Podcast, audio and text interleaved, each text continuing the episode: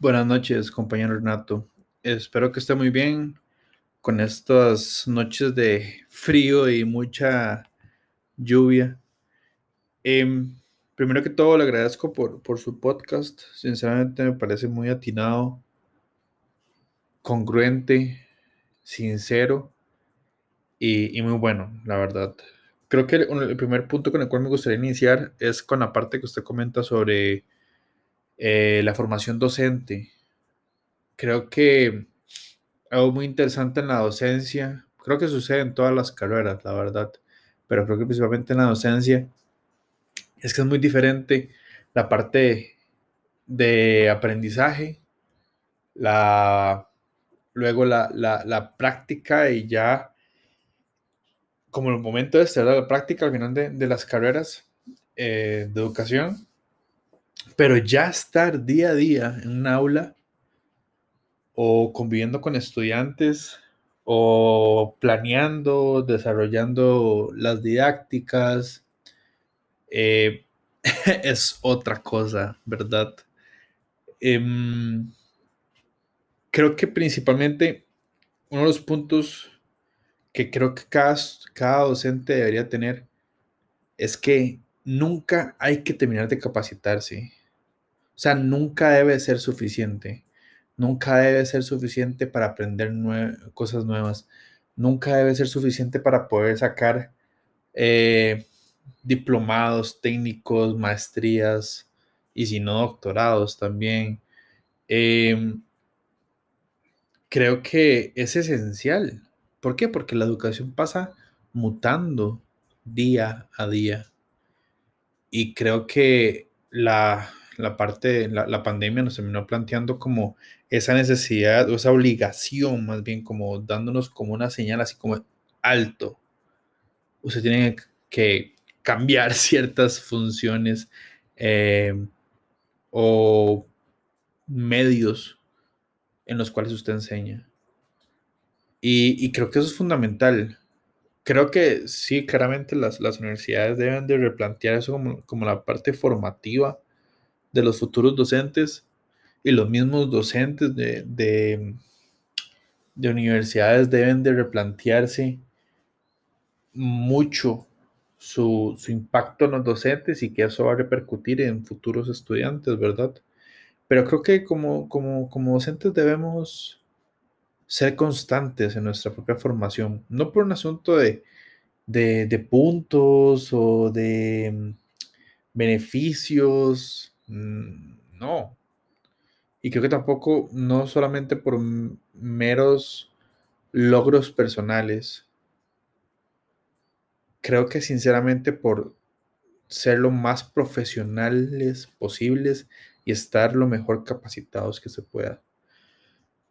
Eh, y asimismo, creo que como, como son las, para ver, como son las la accesibilidad y las condiciones que puede tener un estudiante en Cartago, San José o Cotobruz, Palmital o eh, no sé, o Hancha,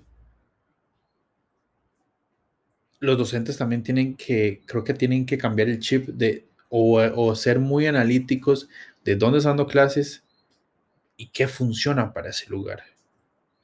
Somos agentes de cambio. No somos personas de... Va a ser un poco feo, pero no somos como obreros de maquila. Eso hay una función muy distinta, ¿verdad?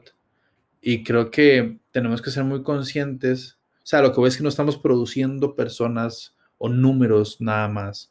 No debemos de ver los estudiantes como estadísticas, sino como en serio como personas que nuestra influencia va a sembrar semillas en ellos y esas semillas, ¿qué va? ¿Qué frutos van a dar? Eso yo creo que es una pregunta que, nosotros tenemos que hacernos.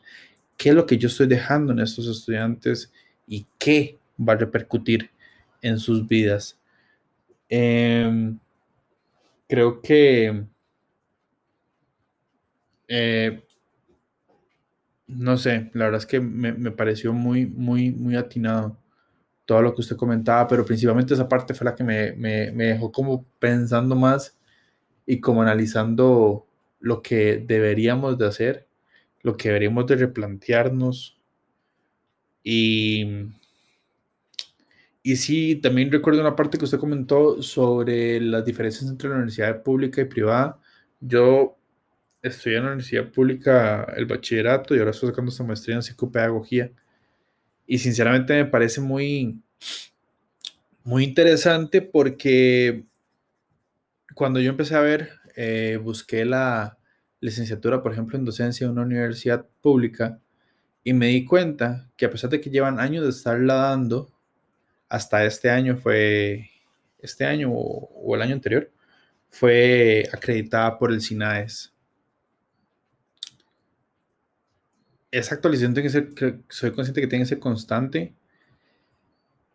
Y, y sí, noto las diferencias entre la parte pública y la privada, pero creo que sí debemos de, no estoy seguro, pero creo que esta, esta actualización tiene que ser mucho más constante en, todas en ambas universidades y la calidad tiene que ser un poco más balanceada y creo que es parte del proceso, ¿verdad? De algún punto se va a poder ver un poco más eso.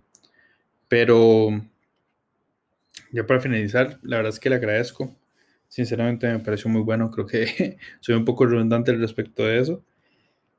Pero creo que está muy bien. La verdad le agradezco que me dejó como ciertas dudas o pensamientos para estar analizando en mi, en mi práctica educativa. Muchas gracias y muy buenas noches.